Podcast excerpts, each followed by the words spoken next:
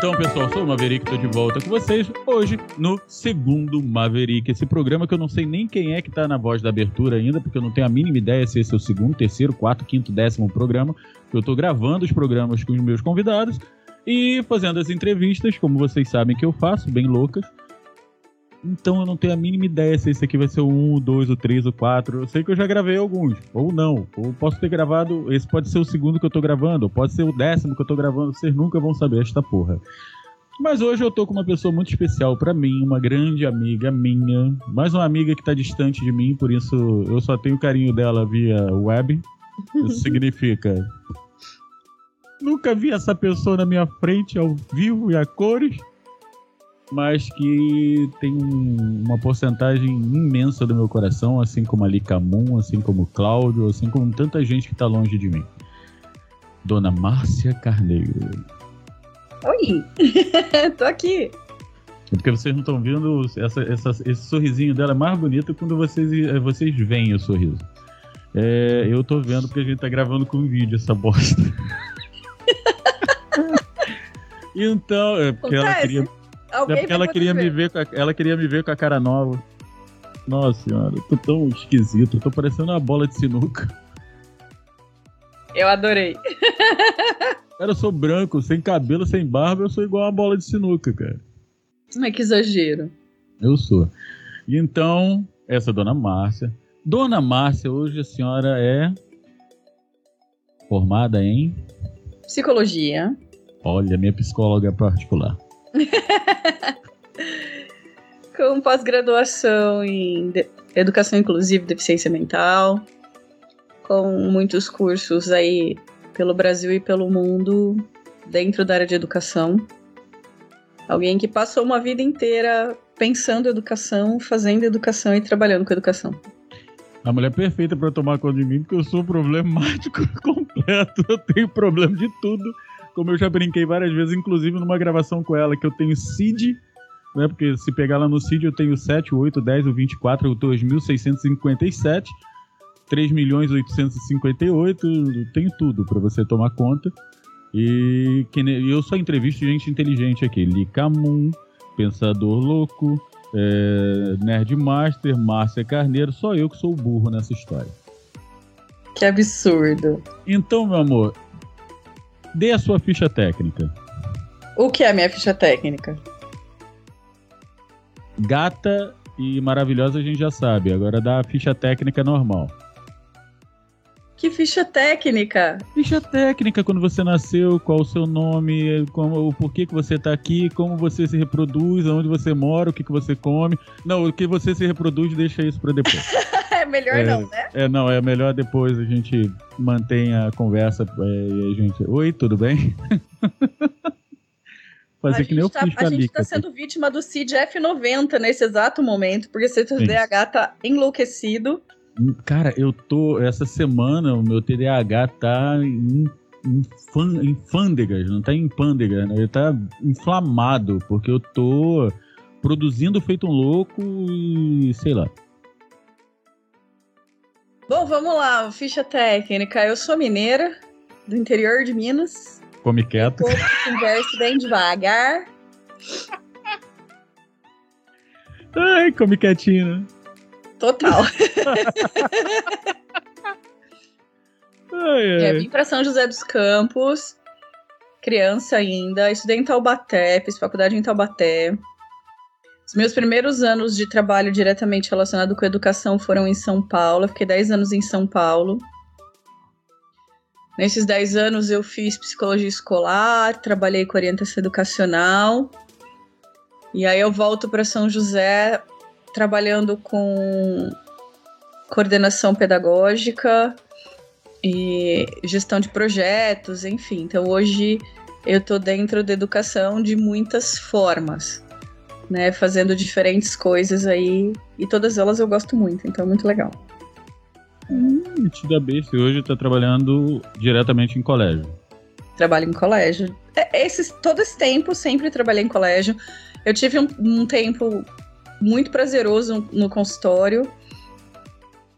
e fazendo algumas consultorias e fazendo algumas algum algum, algum consultorias na verdade, mas é, de diferentes áreas. Mas o que eu gosto mesmo de fazer é educação. Há três anos ela cuida de mim. Vira e mexe, ela me... E tem um gatão? Tenho. Tenho um gatão de nove anos. Um ruivo altamente terrível. Nossa senhora, isso, isso é covardia. Botar ruivo no mundo é covardia, porque ruivo é covardia com qualquer. É que nem ruiva, ruiva é covardia. Entendeu? Eu, eu não posso ver uma ruiva que eu fico meio nervoso, assim. Começo a tremer e tudo. Tem alguma, algum seed pra isso também? Tremer por nervoso por ruiva? tá lá, não, tá mas vamos, vamos. É uma coisa legal, né? Rutilismo é uma condição, é uma anomalia genética das Sim. pessoas que têm cabelo vermelho, né? Então a gente está falando também de uma condição genética aí diferente.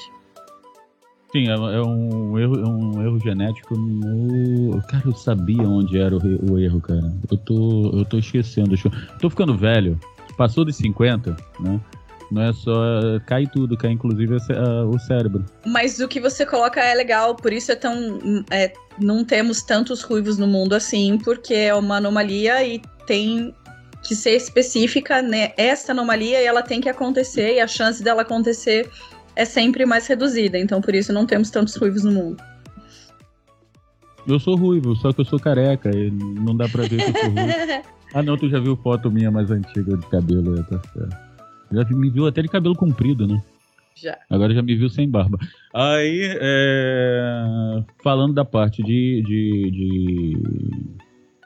Na verdade, chamei mais para entrevista pelo seguinte: você está lidando diretamente com o colégio, coisa e tal. Nós tivemos aí algum tempo atrás, ou de repente algumas semanas atrás, meses atrás, eu não lembro, um acontecimento muito pesado né, no, aqui no Sul. Né? Foi o aquela, aquele ser humano que falou que estava participando de um jogo e veio a matar quatro crianças, né, com uma machadinha. Inclusive isso deu problema aqui em grupo de WhatsApp por causa de, de, de brincadeira, caramba quatro, e eu, o pessoal ficou muito chateado comigo, eu meio que me abstive disso tudo. Primeiro que como pai, né? Eu tenho para mim que se eu sou um pai e pego ele pela frente, não vai chegar na polícia nunca, né? Ainda mais que eu sou um pai meio grande. E como eu tenho mania de bater com as pessoas, com outras pessoas, então eu ia bater com ele em algum lugar até, né, não ter mais ele. Mas o ponto veio que voltou às redes sociais, as coisas e tal, é, a condição de que ele fez isso porque não teve criação, ele fez isso porque ele não teve educação, ele teve, fez isso porque ele não teve carinho dos pais, ele fez isso porque ele jogava jogos violentos. E, cara, eu, eu comecei a me, me, me sentir mal com isso porque eu sou gamer. Eu jogo RPG desde 83. Somos gamers. gamers. E passei por uma situação dessa quando eu tava, pra, quando eu tava noivo da Andréia, da, da, da, mãe das crianças. Noivo não, a gente tava namorando. E eu tinha acabado de conhecer a família dela, a família dela toda evangélica, e houve, houve três assassinatos em Teresópolis é, que a polícia é, colocou como serial killer, né? Só que no terceiro assassinato tinha algumas diferenças dos outros dois. Aí chegou-se à conclusão que o primeiro e o segundo foram por causa de tráfico. Realmente as duas moças eram muito parecidas. Aí mataram a primeira, viram que cometeram o erro, foram lá matar a segunda para parecer um serial killer. E realmente um conhecido nosso de RPG veio a matar a terceira menina. Porque ele tinha a vontade de fazer isso. Né? E o meu nome foi incluso numa lista de que eu era um dos suspeitos de assassinatos por culto satânico em Teresópolis. Olha, yes! Eu cheguei no auge! Minha nossa. Tu não tem ideia da merda que eu aprontei na prefeitura de Teresópolis por causa disso. Porque se isso sai, se isso flui como era para ter fluído, eu não tinha nem tido meus filhos. Então, na verdade, tem essa volta toda pra gente. É... Eu queria conversar contigo exatamente isso. Já que você é uma pessoa que é uma psicóloga, coisa e tal. o que que você vê hoje de erro, né? principalmente de erro, no, na forma que, que os pais e os filhos estão se, se relacionando para que nós cheguemos às vezes a algumas, alguns pontos que possam ser apontados como problema dos pais ou problema dos filhos. Deu para entender? Ou quer que eu me explique eu, melhor? Eu sou quase Só um Só para né? contextualizar né? o que eu vou falar de pai e filho, é, eu vou voltar um pouquinho e assim, a questão do assassinato tem a ver com pessoas mentalmente desequilibradas que não conseguem compreender ou ter condição naquele momento de atender a questão do valor da vida. E aí ele é capaz de tomar a ação, seja ela qual for. Isso não está relacionado ao processo educacional, à criação e nem nada disso. É aí que eu quero né? Então acho que é importante a gente separar uma coisa é a pessoa que tem o problema com essa não condição de compreender o valor da vida e a valorização de como isso acontece. E aí é uma patologia, e aí a psicologia, a psiquiatria vão cuidar desses aspectos de, de respeitar isso. E aí a gente vai falar um pouquinho agora por um, por um outro prisma disso tudo que vem acontecendo é de como as pessoas pegam algo tão grave e transformam numa brincadeira. Numa. numa... Uma brincadeira que eles. Não é que os pais dizem que, que para os filhos eles estão brincando, os filhos contam para o pai que eles estão brincando, só que essa brincadeira tem mobilizado vidas e tem mobilizado condições muito importantes. Então, hoje, a minha grande dificuldade é, nos espaços que eu convivo e que eu vivo com pessoas é as pessoas não permitem que as outras vivam as coisas que são necessárias viver no período que elas precisam viver. Então, uh, hoje em dia, os pais querem invadir o espaço prioritário de vida privada de um ser humano que é a escola. É, o primeira, é a primeira vez na vida que o ser humano sai de dentro de casa, deixa de ter a proteção da família e vai para um outro espaço, e esse espaço pertence a ele e pertence à vida privada dele. E o que acontece dentro dessa vida privada, claro, precisa ser, ter atenção, precisa ser cuidado, mas não pode ser invadido pelo pai. O pai não pode invadir esse espaço. Ele não pode achar que esse espaço cabe ele tomar decisões ou ele fazer, porque esse espaço é o espaço do filho. Isso acontece se o filho entrou na escola com dois, se ele entrou com seis, ou se ele tem 16 e está na escola ainda. Então a gente continua nesta condição que escola é o espaço privado para se trabalhar desenvolvimento. Sejam eles emocionais, sejam eles sociais, sejam eles pedagógicos, do que compete a um ambiente como a escola fazer. Então, a minha grande dificuldade, e a primeira é: pais, compreendam. Seus filhos precisam sim se desentender na escola, os seus filhos sim precisam tirar notas baixas, os seus filhos precisam ter uma série de vivências.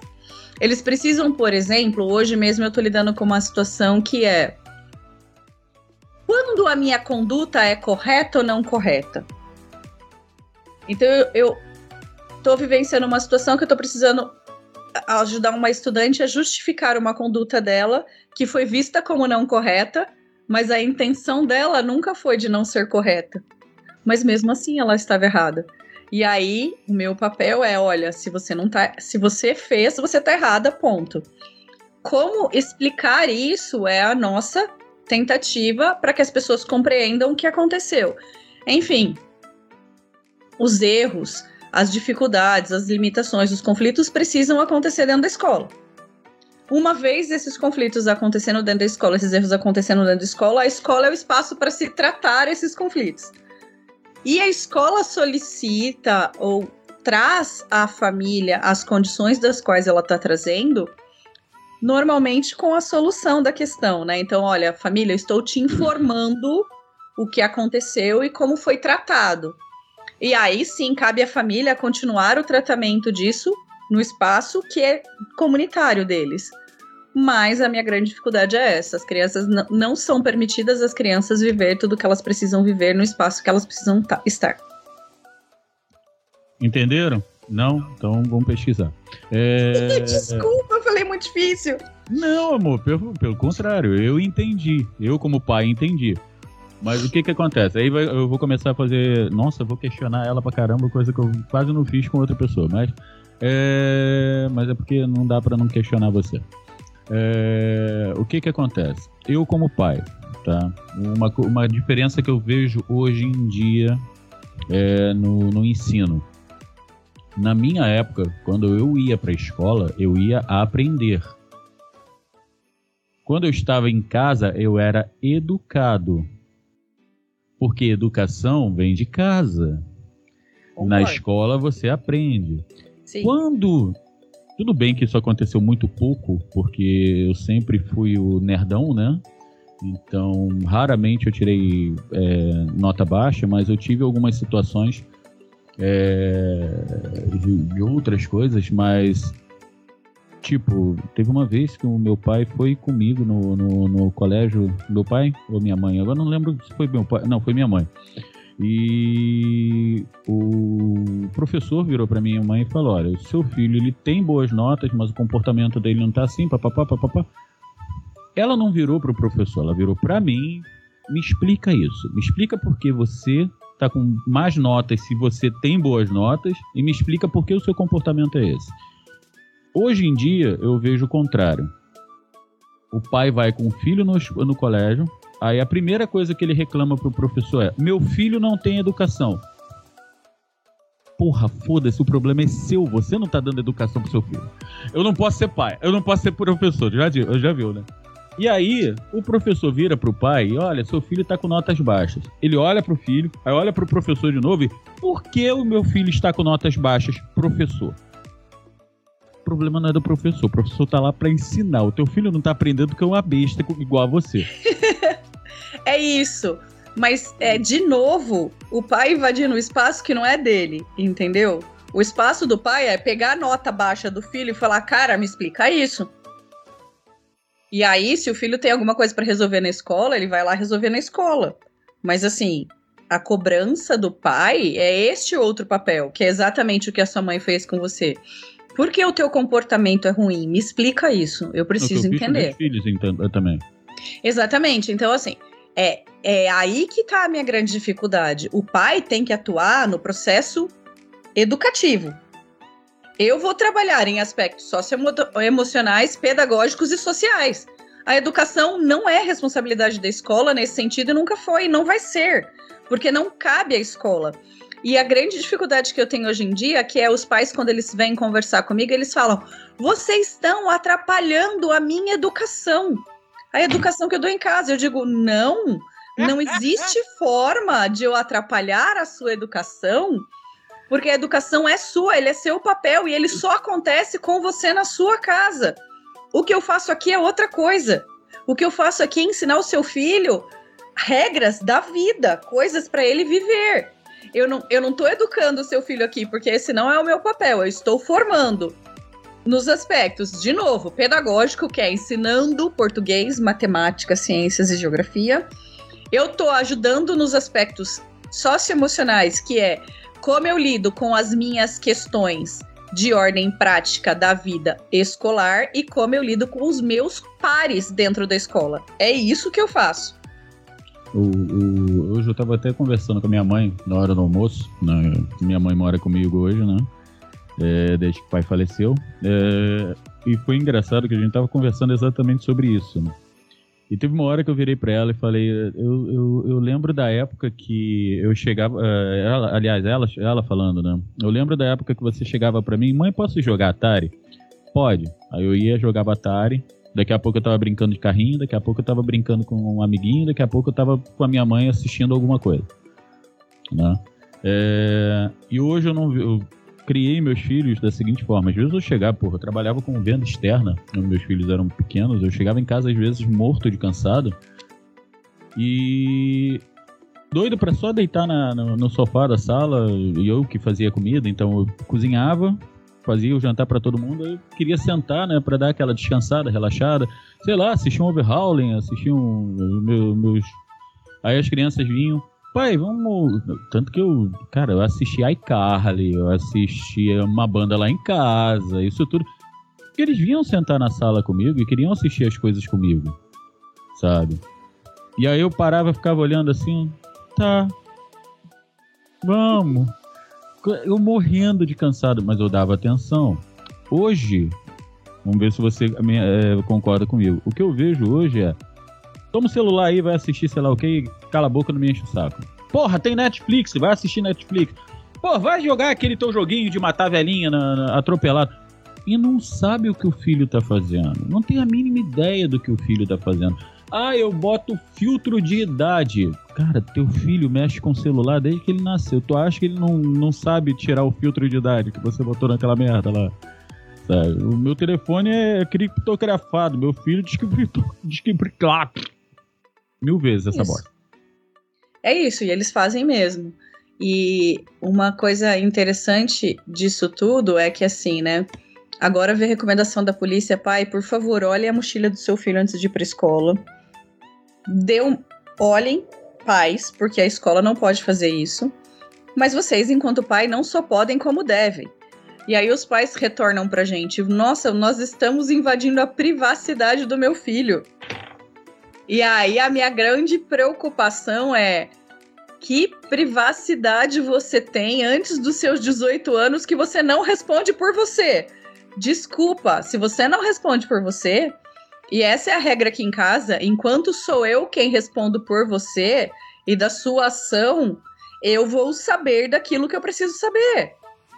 Isso eu tenho na minha casa, mas isso é uma regra de vida, de subsistência, de existência. Então, assim, ah, eu não posso olhar o celular dele, porque como que eu vou invadir a privacidade dele? Opa!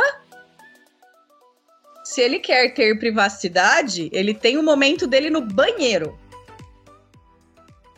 Se ele quer ter privacidade, ele pede pro pai ficar um tempo no quarto sozinho para ele colocar as ideias em ordem. Agora, privacidade daquilo que é público, desculpa, ele não vai ter. Eu vejo isso muito hoje como culpa de algumas. alguns. O que que acontece? É, teve uma discussão. Você sabe que eu participo de um grupo de modelistas. Uhum. Teve uma discussão lá sobre isso, pacas e tal, sobre criação, pacas. E até teve uma brincadeira comigo, né? Que o Sheldon tem uma, um episódio que o Sheldon fala, né? É, é, jogos violentos é, é criam assassinos. Né? E banco imobiliário cria milionários e bilionários. Não, claro que não. Né? É... E o que que aconteceu? O pessoal tava falando, ah, porque no Brasil tá ficando assim, porque aí já viu, né? Aí já bota política no meio, já fala, não lá no grupo, mas já vi gente falando que a culpa disso foi da, do, da política do, do governo tal, do governo fulano de tal, do Beltrano de tal. E aí eu lembro, eu só, eu só fico lembrando do pessoal, ah, a gente tem que ser igual, que é assim, né? O brasileiro ele fala muito certo, a gente tem que ser igual lá o americano. Então, nos Estados Unidos, o pessoal pode comprar arma a hora que quiser. A maioria, pô, no. Nego zoa isso no, em, em série. No Texas, você andar armado é a coisa mais. A primeira coisa que você ensina seu filho é dar tiro. Só que aí nós temos um país de primeiro mundo, onde também a criança é ensinada desde do, do primórdio que é, é, é, ensinado lei de trânsito, é ensinado o que, que a arma faz com uma pessoa, é ensinado o que, que a pessoa vai, vai acontecer com a pessoa se ela usar aquela arma contra outra pessoa, é onde uma criança de 12 anos pode ser condenada por assassinato. E é um país onde, por exemplo, as mães não têm direito à licença maternidade, é um país onde os vínculos não se estabelecem. Então, assim, a gente está falando de condições culturais é, completamente diferentes. Questões sociais, eu acabei de voltar, né? Em julho, estou voltando agora para os Estados Unidos de novo a trabalho. E, assim, as vivências que eu tenho lá E as recomendações, quando eu tenho estudantes comigo, é: desculpe, você não está seguro se você acha que você pode falar o que você quer, fazer o que você quer e, e agir como você quer. Aqui você não está seguro. Hum. Então, pense mais de uma vez antes de fazer. Eu preciso recomendar isso aos estudantes quando eu tenho estudante comigo. E quando eu estou lá, eu preciso me policiar por diversas vezes sobre como eu vou agir ou a, a, o que eu penso da situação ou como eu vou reagir a uma situação que acontecer comigo. Porque eu não, não é a minha cultura, não é a forma com que eu tô acostumada a agir. Eu posso fazer alguma coisa muito errada. Agora, traz isso para o que a gente vive aqui. Fazendo essa comparação que você acabou de fazer. Né? A gente tem que ser igual aos Estados Unidos. A gente não consegue ser igual nem a gente mesmo. Né? É, a gente não consegue entender tudo de positivo que a gente tem e o quanto os nossos nossas crianças e nossos adolescentes são extremamente protegidos. Com um, um ECA que garante uma proteção deles absurda, com conselho tutelar em todas as cidades do Brasil podendo Amor, explica o que é o ECA, que nego vai... Explica o que é o ECA, porque senão o nego vai achar que é ECA. é, é, sério, não. O pior é que eu, eu, eu, tenho vergonha de falar isso. Mas infelizmente, nós estamos num país onde a maioria das pessoas não sabem o que são as ciclas, sabe? É, já aconteceu de eu virar e falar, pô, eu fiquei seis anos, fiquei tantos anos na, na FAB. O que, que é FAB? Força Aérea Brasileira. Então vamos lá. É que é o Estatuto da Criança e do Adolescente. Ele já tem muitos anos, ele garante muitos direitos. É... Eu acho que é um dos mais completos no, no mundo, né? Do mundo. Do uhum. mundo. Ele é impressionante. Ele, ele aborda vários aspectos. E, e a gente é um país, por exemplo, que tem um conselho tutelar. Deixa eu abrir aspas. Parece que quando eu tô falando, eu tô falando de tudo muito perfeito. Nada é perfeito, né? Mas o que, tô, o que, eu quero dizer é que assim existe e se a gente usar da forma correta pode funcionar, tá? Então assim a gente tem um conselho tutelar atuante para qualquer condição de denúncia que você fizer. Você consegue garantir a segurança de um estudante. Eu, particularmente, trabalho em escola hoje vinculada 100% a uma escola particular de alto padrão e eu tenho conexão direta com o conselho tutelar e eu já precisei fazer denúncia e fui atendida prontamente, garantindo a segurança do meu aluno. Então, assim, existe sim, funciona sim, a gente tem uma condição no nosso país para o adolescente crescer e uma condição de que esse crescimento seja feliz. É, é, legal, é possível, é viável, é muito menos sufocante do que você viver num país onde as regras te apertam o tempo todo. Enfim, eu vejo hoje que a gente tem muitas condições, mas em contrapartida, hoje eu tenho um índice de 20%, 20 dos meus estudantes com diagnóstico de saúde mental com problemas de saúde mental. E aí vai de depressão, é, transtorno de ansiedade, das coisas mais simples até estudantes que realmente têm transtornos que eles rompem com a realidade. então, assim, a primeira vez, acho que na história, eu, eu trabalho com educação há 20 e poucos anos. Então são 20 anos dentro da escola e nesses 20 anos eu nunca tive um índice tão grande. E eu nunca precisei lidar tanto com isso e nunca a minha formação em psicologia foi tão fundamental para o meu trabalho ter melhor qualidade. É uma coisa que o pessoal não entende.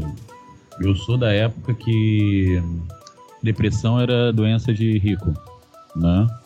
Meu pai mesmo falava isso para mim. Depressão é coisa de rico, né? Isso não existe. É frescura, então, gente, eu sou fresco, eu tenho depressão. Né? Fora outras e outras coisas que, a gente, que muita gente tá achando que é brincadeira minha, mas não é, eu tenho realmente um monte de coisa. E fui diagnosticado há pouco tempo, então é pior ainda, porque eu tô ainda me descobrindo. Isso atrapalhou muito a minha vida. Imagina a vida de uma criança.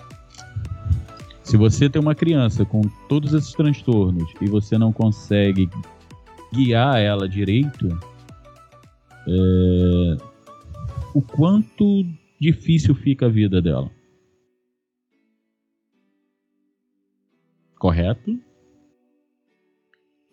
É, e, e assim, não aprender as coisas no tempo certo faz com que essas patologias cresçam cada vez mais. É, né?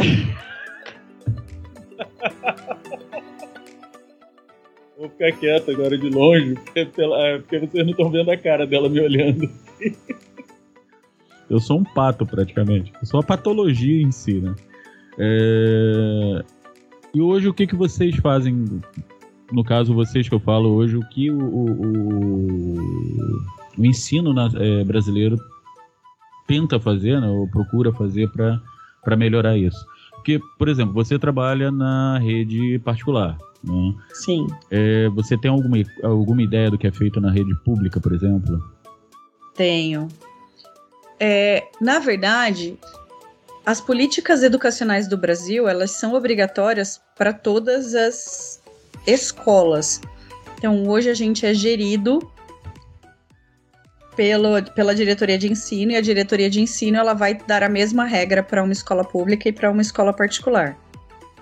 Então, uh, o governo hoje, por exemplo, eles têm uma assessoria específica que faz o que eu tenho hoje na escola particular, que é a minha equipe de orientação. Então, hoje eu não trabalho diretamente com as famílias e com os estudantes, mas eu tenho uma equipe que faz isso para mim, que é focada em estudante e em problemas de ordem do estudante. Tudo que passa pelo estudante passa primeiro por elas antes de chegar em mim. Assim como tudo que passa de tudo que é de ordem pedagógica não passa por ninguém se não passar por mim. Então hoje é mais ou menos assim que a gente divide. Então hoje as escolas públicas têm a Márcia. Tudo que é pedagógico vai para elas. E o que, que eles podiam fazer com aquilo que era estudante, emocional, esse vínculo direto? Então, hoje em dia, tem grandes empresas atendendo as escolas públicas não, tem, não são todas que têm acesso. Hoje já tem de 30% a 40% das escolas públicas com acesso a essas grandes empresas que levam esses profissionais para acessarem a escola. Então, hoje em dia, uh, tornou-se obrigatório. Então, em breve teremos em todas as escolas essa, esse vínculo direto do estudante com alguém que vai cuidar especificamente disso. Então, é, hoje a Márcia, por exemplo, eu acho que é a primeira vez que a Márcia grava um podcast comigo. É a segunda vez que ela grava comigo um podcast, mas é a primeira vez que ela grava com vídeo. E ela tá vendo uma coisa que ninguém nunca vê, porque eu, quando eu tô gravando o podcast com o pessoal, eu não paro. o pessoal reclama que tá escutando barulho, caramba, quatro, é porque eu tô eu tô gravando, eu tô editando, eu tô com um vídeo aqui em cima da TV eu tô gravando com ela no Note, mas eu tô com um vídeo aqui na, na TV com, com legenda para eu saber o que, que tá rolando. E tô montando miniatura. E muita gente não sabe que isso é um transtorno. É, ela não tá ligando porque ela já sabe que eu tenho esse transtorno. e eu tô, eu tô achando engraçado que eu tô vendo a cara dela de olhar e olhando para mim. É, realmente ele tem essa praga. Porque e se vocês não identificam isso cedo numa criança, isso pode trazer transtornos a ela no futuro, como eu tenho. Eu, por exemplo, eu para dirigir, eu tenho que estar tá escutando música e tenho que estar tá prestando atenção em um monte de outras coisas, porque senão eu congelo no volante. E aí eu passo a ser um robô. Sabe?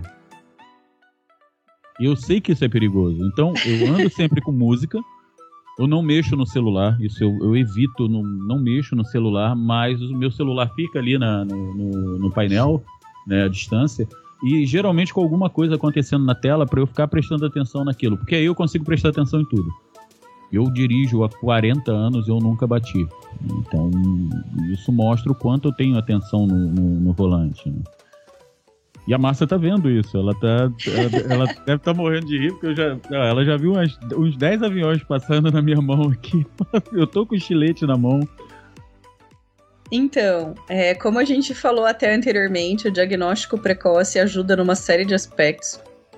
Mas, contudo, as ferramentas que você tem hoje São ferramentas que a vida adulta te, te proporcionou. Então, o fato de você ser adulto e conseguir ter recursos, você sabe quais recursos vão atender a sua necessidade de atenção, e aí você busca os recursos que atendem a sua necessidade.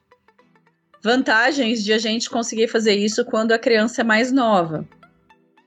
Você vai precisar cada vez menos de recurso porque ela vai aprender a lidar com as questões da vida de forma mais prática. Então, a grande questão que eu tenho, acho que talvez uma coisa, se eu, um pai e mãe estiver me ouvindo, é assim: não tenha medo de descobrir o que seu filho tem. Sabe? Seu filho é esquisito, você sentiu que tem alguma coisa errada, busca, vai entender. Vai dar ferramentas para o seu filho ser um adulto mais saudável, um, um adulto com mais recursos. E isso ajuda absurdamente.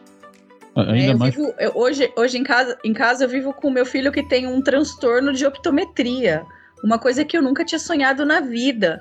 Então ele, ele é grande, ele enxerga muito bem, mas o olho dele não é maduro para a idade dele. Ele tem um olho com de uma criança de 5 anos e ele tem 9.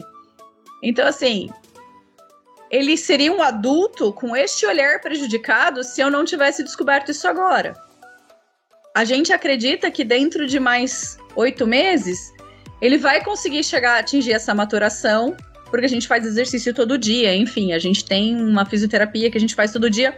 Para quê? Para que ele seja um adulto sem essa limitação. E como observamos isso? Ele ia pro futebol e não acertava a bola. Poxa, como assim? Filho, pra ficar ruim no futebol precisa treinar muito, porque a coisa tá feia. Não, não é que ele não treinasse, não é que ele não fizesse, ele não enxergava. A é. bola no tempo que deveria enxergar. É, leva tempo para enxergar. Então... Eu, eu, tinha um amigo que tinha isso, a gente zoava ele quando, gente, quando nós jogávamos os bet, né? Pra, pra nós lá no Rio era taco. E quando a gente jogava taco com ele era mó. Pô, nós zoávamos ele pra caramba, porque a bola passava e ele dava tacada três semanas depois, né? Exatamente, um tempão depois. Porque é, é, é, a questão do olho. E é assim, treina-se isso, ele vai ser um adulto com muito menos dificuldade. Olha que legal. Eu tô dando um exemplo aqui da minha casa, mas eu tenho infinitos outros exemplos que eu consigo dar de crianças que eu fui acompanhando ao longo da história e que, nossa, tem é qualidade de vida, do... tem vida normal, porque conseguiu ter o tratamento que precisava no tempo certo. O Márcia e eu, nós nos conhecemos da forma mais interessante possível do mundo, né? É... Posso contar como é que foi? Claro que não. Então tá. É... Nós nos conhecemos da forma mais improvável do mundo, porque eu já estava morando em Joinville e ela mora em São Paulo. E por um acaso de um, um absurdo da vida, nos, nós nos encontramos pela web, né? E Vamos lá, vou te fazer uma pergunta que eu com certeza nunca fiz na minha vida para você. Em qual momento você percebeu que eu tinha problemas? Problemas assim, não problema, mas que eu tinha é, é, algum nível de alguma coisa no, no ar. eu vou te contar que eu sou uma pessoa que não se preocupa muito com essas coisas. Eu Ela gosta sou... de mim por causa do meu cérebro. É, eu não sou convencional. E eu não tô preocupada com aquilo que é diferente. Aquilo que é diferente sempre me encantou. Não é à toa que eu trabalho com educação. Eu tenho o propósito de ajudar as pessoas a transformar a vida delas da melhor forma possível para elas serem o melhor que elas podem ser.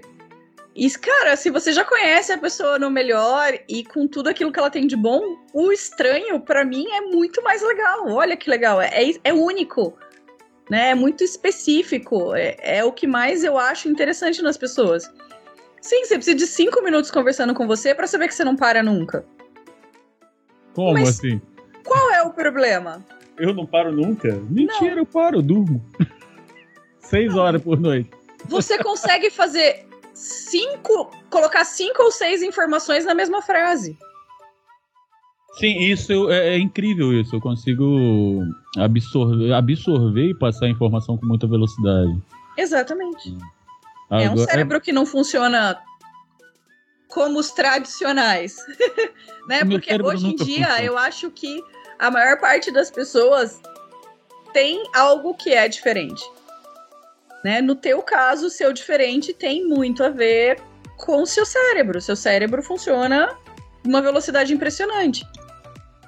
É, Absorve informações gente... de um jeito muito interessante e é muito prazeroso conversar. Eu, eu, eu conversando uma vez com uma pessoa, é, ela virou para mim e falou assim, né, é, né, você é muito inteligente. Aí eu virei, não, não sou. Não, você é, você é um artista, você faz miniatura, você faz isso, não, isso é técnica. Né? E você, você passou por isso comigo, mas de uma outra forma. Aí essa pessoa virou para mim e falou assim: Não, você é inteligente. Eu virei, cara, olha só, eu vou te contar um segredo. Não é que eu seja inteligente. Eu tenho um QI muito alto e QI não quer dizer inteligência. Tá? Porque eu tenho QI altíssimo, né? É, é, é, tanto que eu brinco, eu, eu sou gênio e não sei ser gênio. Você é um gênio sem aplicabilidade. Mas aí o que que acontece? É porque eu tenho uma facilidade de absorver e guardar as informações com muita velocidade. Então, era isso que acontecia na, na escola. Eu não estudava, e o Yuri tem isso, meu filho tem isso. Nós, se nós ficarmos é, prestando atenção da nossa forma na aula, eu não, eu, não, eu não preciso mais estudar. Eu já sei aquilo. Sabe? E isso em matemática é complicado. O Yuri é melhor do que, em, do que eu em matemática, sabe? Eu hoje, por exemplo, se tu me pedir para usar fórmula, fórmula é o cacete, eu não sei porra nenhuma mais de fórmula. Mas se eu sentar para fazer qualquer é, cálculo matemático, eu vou fazer tranquilo, sabe? E aonde que eu entro nesse ponto de, de guardar informações? Uh, no outro dia minha mãe estava vendo um quiz aqui de, de Celso Portioli, sei lá, um desses malucos, né? Ela virou para mim, filho, qual foi o primeiro ônibus espacial a ir para o espaço? Aí eu, a Columbia. Não foi a Challenger, não, foi a Columbia. Aí ela, eu virei outra. Se perguntarem qual é o primeiro ônibus espacial, o primeiro ônibus espacial foi Enterprise. Aí ela parou, olhou pra minha cara. E aí eu lembrei de, um, de uma discussão que eu tive com uma pessoa que a gente tava, nós estávamos discutindo sobre, sobre aviação experimental, pá, e tal. E ele falou para mim, ele, não, é, o primeiro ônibus foi o Columbia, né? Eu virei, não, foi o Enterprise. Ele, não, não teve o Enterprise. Eu, não, teve o Enterprise. Não, o Enterprise foi o segundo, não, o Enterprise foi o primeiro, tanto que o Enterprise nunca voou. Ele nunca foi o espaço. Aí ele parou, ficou olhando pra minha cara, eu e outra, o Enterprise se chama Enterprise por causa do Jornal nas Estrelas. Aí ele parou, como é que é? Eu virei ferrou.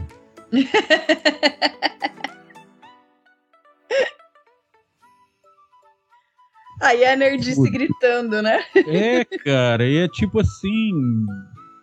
É muito gritante.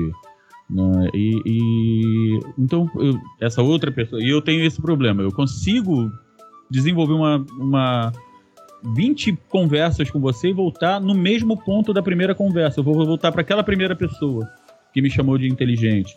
E eu falei para ela, não é inteligência, eu tenho facilidade de gravar as coisas e não esquecer. É quase uma memória, é, uma memória idética. Quase isso. Eu tenho memória fotográfica, né? E eu tenho uma memória muito boa. Às vezes eu lembro de coisas que as pessoas não lembram. E muita gente não sabe que isso também pode estar ligado a um distúrbio ou um. um... Eu sou autista. Então, olha só, a gente está conversando com um TEA, que é uma pessoa do transtorno do espectro autista, com TDAH, que tem transtorno de déficit de atenção com hiperatividade, e uma conversa com uma disléxica. Enfim, as pessoas têm limitações. A minha vida inteira eu fui disléxica, eu trabalho com educação. E ah. não acho que sou incompetente nisso. Então, assim, acho que eu faço um, um, um tremendo, um tremendo trabalho, independente dessa minha limitação. Que Nós hoje em dia, sim, toda vez que sai um texto meu para alguma coisa, e hoje eu, eu redijo textos para as famílias com uma frequência muito grande, porque existe uma necessidade de uma formação para os pais muito grande, que é de calma que tá tudo bem, ou deixa isso acontecer, ou permita que isso aconteça, ou nos conte se algo está acontecendo, enfim. É, são textos praticamente mensais que eu envio para as famílias e tudo.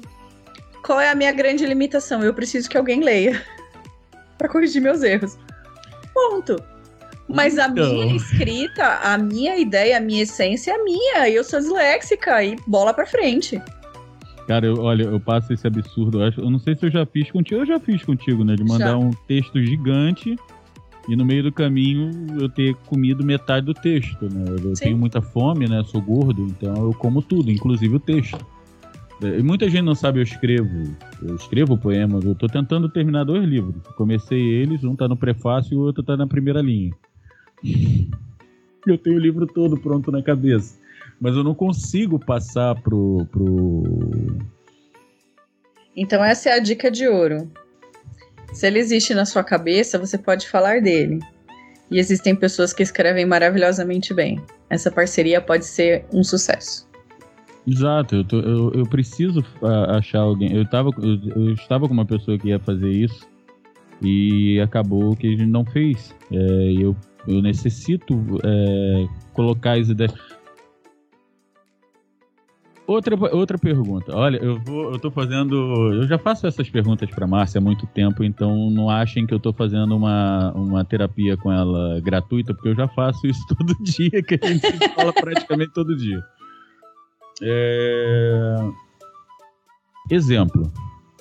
Uma forma de você ver que o seu filho está tendo alguma dificuldade é esse ponto. Ele tem ideias, mas não consegue botar para fora. Né? Gente, é bota muito... seu filho para ser mestre de RPG. Vai botar as ideias para fora, mas vai botar rápido. Bota rapidinho. Para ferrar os amigos no jogo, puta merda. Eu fui mestre uma vez, nunca mais deixaram ser mestre. É... Matei, eu matei o, o, o, grupo no primeiro jogo. Então, mas para mim ser mestre também é difícil, entendeu? Porque eu preciso ler e tem que ter a interpretação imediata daquilo que você precisa para aquele momento. E aí eu não consigo. Engraçado, mas. É, eu dependo é de um tá. tempo. É por, por causa da dislexia. Não, o jogo não dá. Exatamente, por causa da dislexia. No e o jogo caso, não permite esse atraso. Tempo. Oi? Na, na minha dislexia eu não tenho esse atraso. Pelo contrário, eu sou rápido. É porque a sua está relacionada ao seu transtorno de déficit de atenção. Não necessariamente você tem a sua área da comunicação prejudicada. A minha é a minha área da comunicação prejudicada. Eu não tenho transtorno de déficit de atenção, eu não tenho nada disso, eu não tenho essas outras comorbidades. Então a minha realmente é um, uma, uma deficiência da minha área de comunicação relacionada à leitura escrita. Eu e eu leio muito, tá? leio muito e falo duas línguas, escrevo em duas línguas, enfim. Eu também falo duas línguas. Português e bobagem. Não, português e Klingon. eu falo Klingon. Foda-se, eu falo Klingon.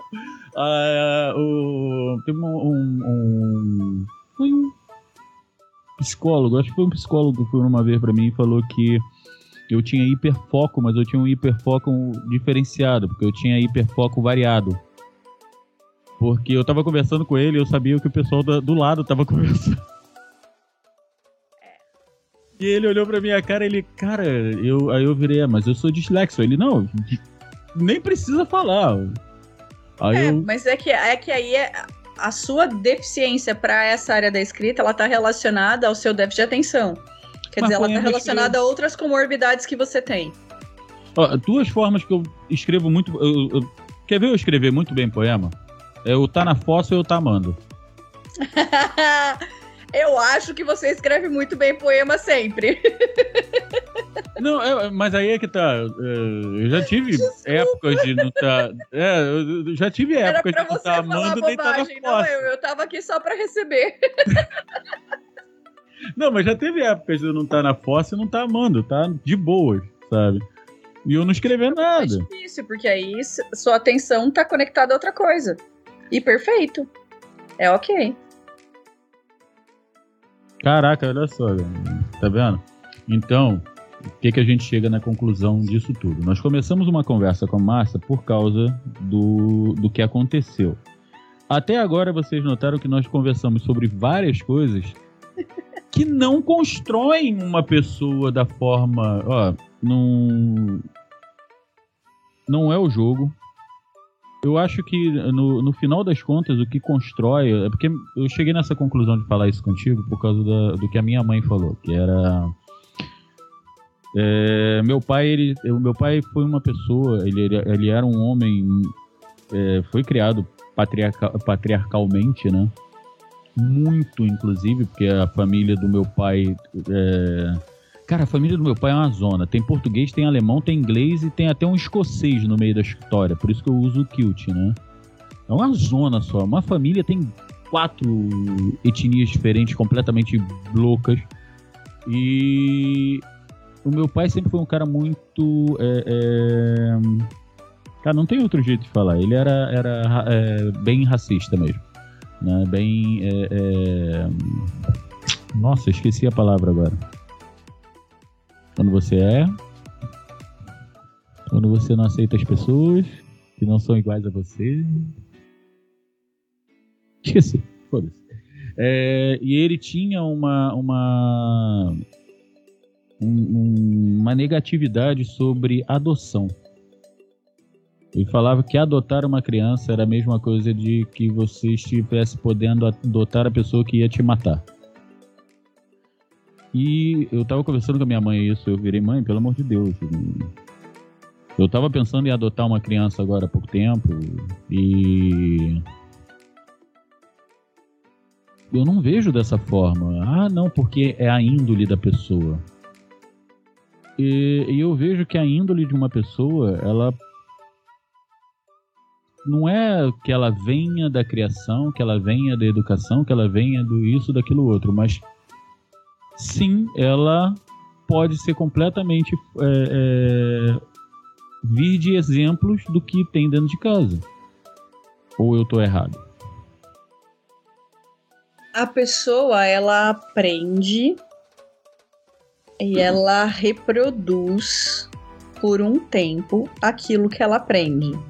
Então você é, é o fato de acabei de vivenciar uma coisa que é com meu filho, que é o quanto as crianças reproduzem as falas dos pais em casa. Então elas levam para a escola aquilo que os pais dizem, porque elas entendem que naquele momento essa reprodução ela é concreta, é algo daqui, que é confiável, porque é um espaço seguro, então é onde elas atuam e aí elas reproduzem.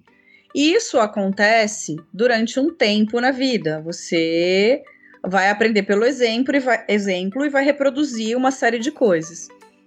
Com o passar do tempo, quanto mais velho você está ficando, você começa a questionar esses próximos, esses pares de casa. Então você começa a questionar a conduta do teu pai e da tua mãe, porque você vai buscar os aspectos que atendam a algo que é seu.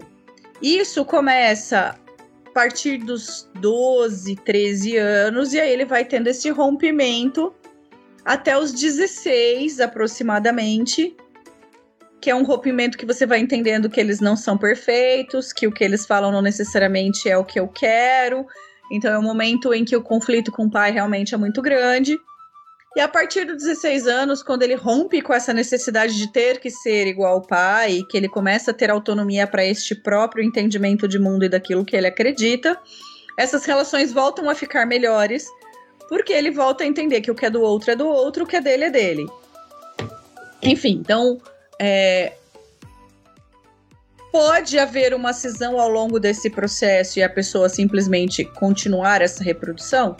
Pode pode acontecer algo nesse processo que a criança rompe desde cedo e esse rompimento de não ter par e não ter identificação é um problema? Pode. Podem acontecer muitas coisas ao longo desse processo de desenvolvimento.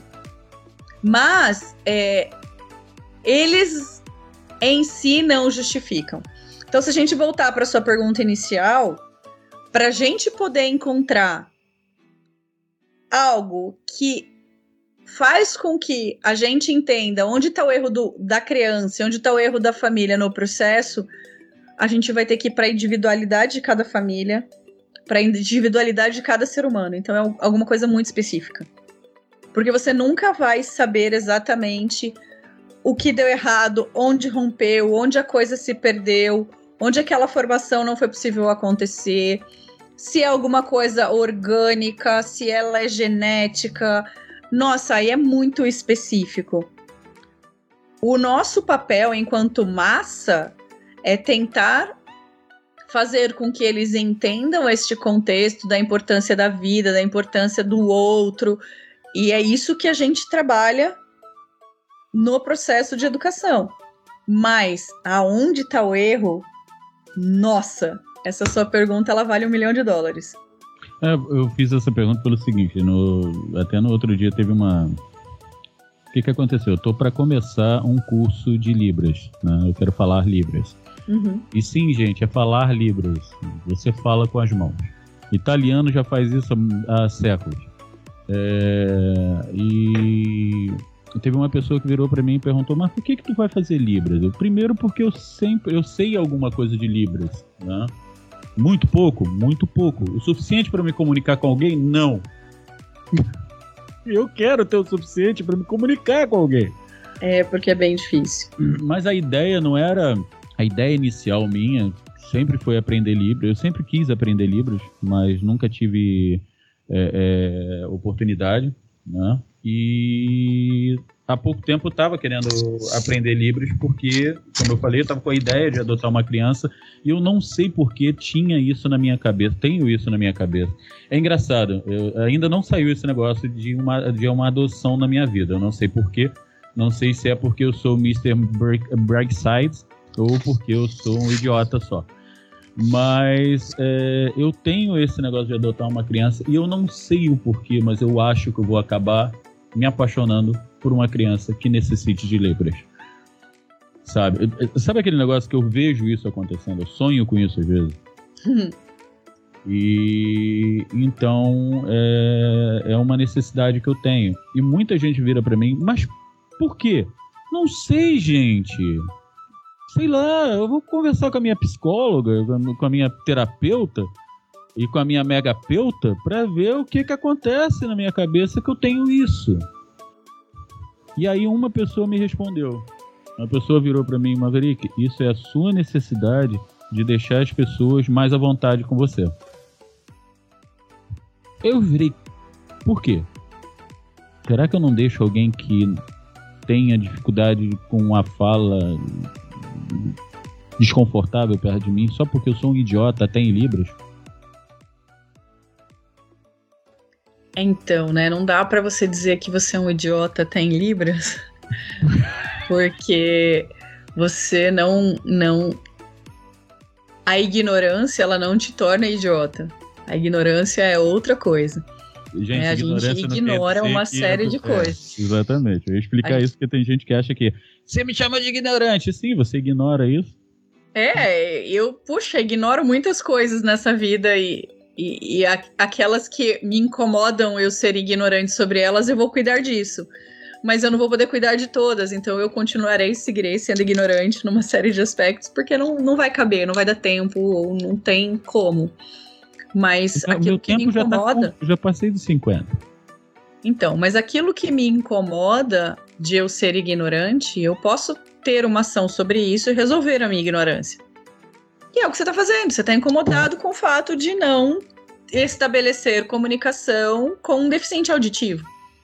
Se eu não consigo estabelecer comunicação com defici deficiente auditivo e isso é um incômodo para mim, deixarei de ser ignorante. Ignorante, olha. Nossa. Hum, Deixa. Deixarei de ser ignorante nesse quesito e passarei a cuidar disso na minha vida. Ponto. Agora é assim você, que funciona. Agora você vai entender por que, que eu cheguei nesse ponto. É, como eu te falei, fui diagnosticado há pouco tempo, né, com TDAH, com espectro autista e com ainda estão identificando mais um monte de coisa, né? É, provavelmente eu devo passar agora por uma por uma um grupo de Grace e um grupo de Grey é alienígena, tá? Para descobrirem realmente o que eu tenho. Eles devem, inclusive, me introduzir uma sonda anal. Mas é, para descobrir realmente ao, ao que ponto que eu tô chegando. Mas o que que eu quero chegar? Você jura juradinho que você precisa de ET para descobrir o que você tem? É porque eu sou um ET, né? Eu não sou desse planeta. Eu sou perfeito demais para ser desse planeta. Ah, é... tem toda razão. então. A gente aí... aprende na psicologia que determinadas coisas a gente só precisa sorrir e concordar. Sim. Kowalski. Aí, o que que acontece? Merda, dois nerds conversando. Vai ser identificação de, de mas tá. É... O que que acontece? Uma, um, um, foi psicólogo? Acho que foi psicólogo. Eu, eu tava conversando com ele e ele falou que um dos, um dos pontos que eu tenho é. Eu tenho medo de mudanças. Então, as mudanças elas me assustam a um ponto de eu criar uma, uma situação para que eu não tenha mais aquela mudança e depois eu quero voltar para aquela mudança e Entendeu, né? Você tem um complexo aí. Ah. Exato. É... E aí, eu tava conversando com ele, ele virou. Quais foram as mudanças que você teve agora na, na sua vida? Eu virei, pô, tive um monte, pacos e tal, aconteceu isso, aconteceu isso. Eu me casei, me separei, blá, blá, blá. Aí ele. Tá. E nesse meio tempo, o que, que você procurava fazer? Eu virei, então, eu tava procurando aprender inglês, porque o meu inglês é horrível, né? O inglês é sofrível. Tia Márcia tá aí para falar isso, né? Meu inglês é o puta que pariu. Everyday I do it, do it for you, é o máximo que eu chego. Eu, eu isso, gosto isso. quando você simplesmente fala, traduz. É tão mais honesto. É, foda-se. Eu, eu, tento. É não, ótimo. Não sai, não sai, eu falo. Não vai sair, meu inglês é horrível. Mr. Braggside tá, eu tô, tem horas que sai, tem horas que não sai, né? O senhor tudo de bom. Né? Não é do senhor tudo de bom, é pessoa que tá sempre. Ai meu Deus, esqueci agora. É... A música do The Killers, Mr. Brickside. É, seria mais ou menos o senhor. É, é, quando a gente tem, tem. A gente acha que tudo de bom vai acontecer. Eu, eu fico esperando que tudo. Tem certeza que vai acontecer algo de bom. Né? É um, que... Bright side. Bright side. Peraí. Aí faz sentido. Viu? Mr. Brightside. Não, não sai. O meu, no meu inglês não sai essa porra. É... Então, é, eu tava falando com ele, tava tentando, eu tô, eu tô agora aprendendo a, a, a, mexer com 3D, né, a desenhar em 3D, fazer projeto 3D, papapá, papapá. Ele olhou pra minha cara e pra que que você tá fazendo isso? Porque eu quero. Eu tô mexendo com a impressora 3D, então eu tava mexendo, eu espero voltar a mexer com a impressora 3D. Ele, me diz uma coisa, o que, que você faz na sua vida? Eu virei. Então, eu sou editor de áudio. Você aprendeu aonde? Eu sozinho. Sou editor de vídeo. Você aprendeu com quem? Sozinho. Eu sou formado em informática. Você se formou quando? Em 1985, eu devia ter uns 12 ou 13 anos de idade. Eu fui um dos primeiros a me formar e um dos mais jovens a me formar no Senac em informática. É, eu, sou, eu tenho curso técnico de telecomunicações, informática, e, é, aí ele ficou olhando para minha cara, ele. Você usa isso tudo? Eu não. Por que, que você faz? Porque eu quero. Ele não, você tem necessidade de aprendizagem, você tem necessidade de saber as coisas. Eu falei, por que, que eu não tenho necessidade de aprender a mexer no meu celular? Ele, você sabe, sei, mas eu peço para as pessoas fazerem porque eu não tenho paciência para ele. Ele, você é formado em informática? Sou. Você mexe no seu computador? Eu não, mando para os outros fazerem. Por quê? Porque eu não tenho paciência para mexer com informática. Eu, na década de 90 eu larguei informática. Antes de eu entrar para aeronáutica, eu larguei informática. Eu trabalhei em mainframe. Eu cheguei a aprender a falar binário. Não é aprender, mas a gente sabia o que, que o binário estava falando. Cara, pelo amor de Deus. Aí ele olhou para minha cara. Por quê? Eu não sei. Eu leio, eu quero ler, eu quero saber, eu quero. Eu discuto sobre, sobre aviação, discuto sobre carro, discuto ele, cara, você tem necessidade de aprender, você tem necessidade de aprendizagem. E aí ele falou que era um transtorno, só que eu não lembro qual foi o transtorno que ele falou. Não era um transtorno, não, não chegava a ser um transtorno, era, é, era um transtorno que me levava a fazer. O meu transtorno me levava a fazer isso. Então, na verdade, que, hoje em dia, assim, eu acho importante diagnósticos, Eu acho importante porque eles nos norteiam em muitas formas de fazer.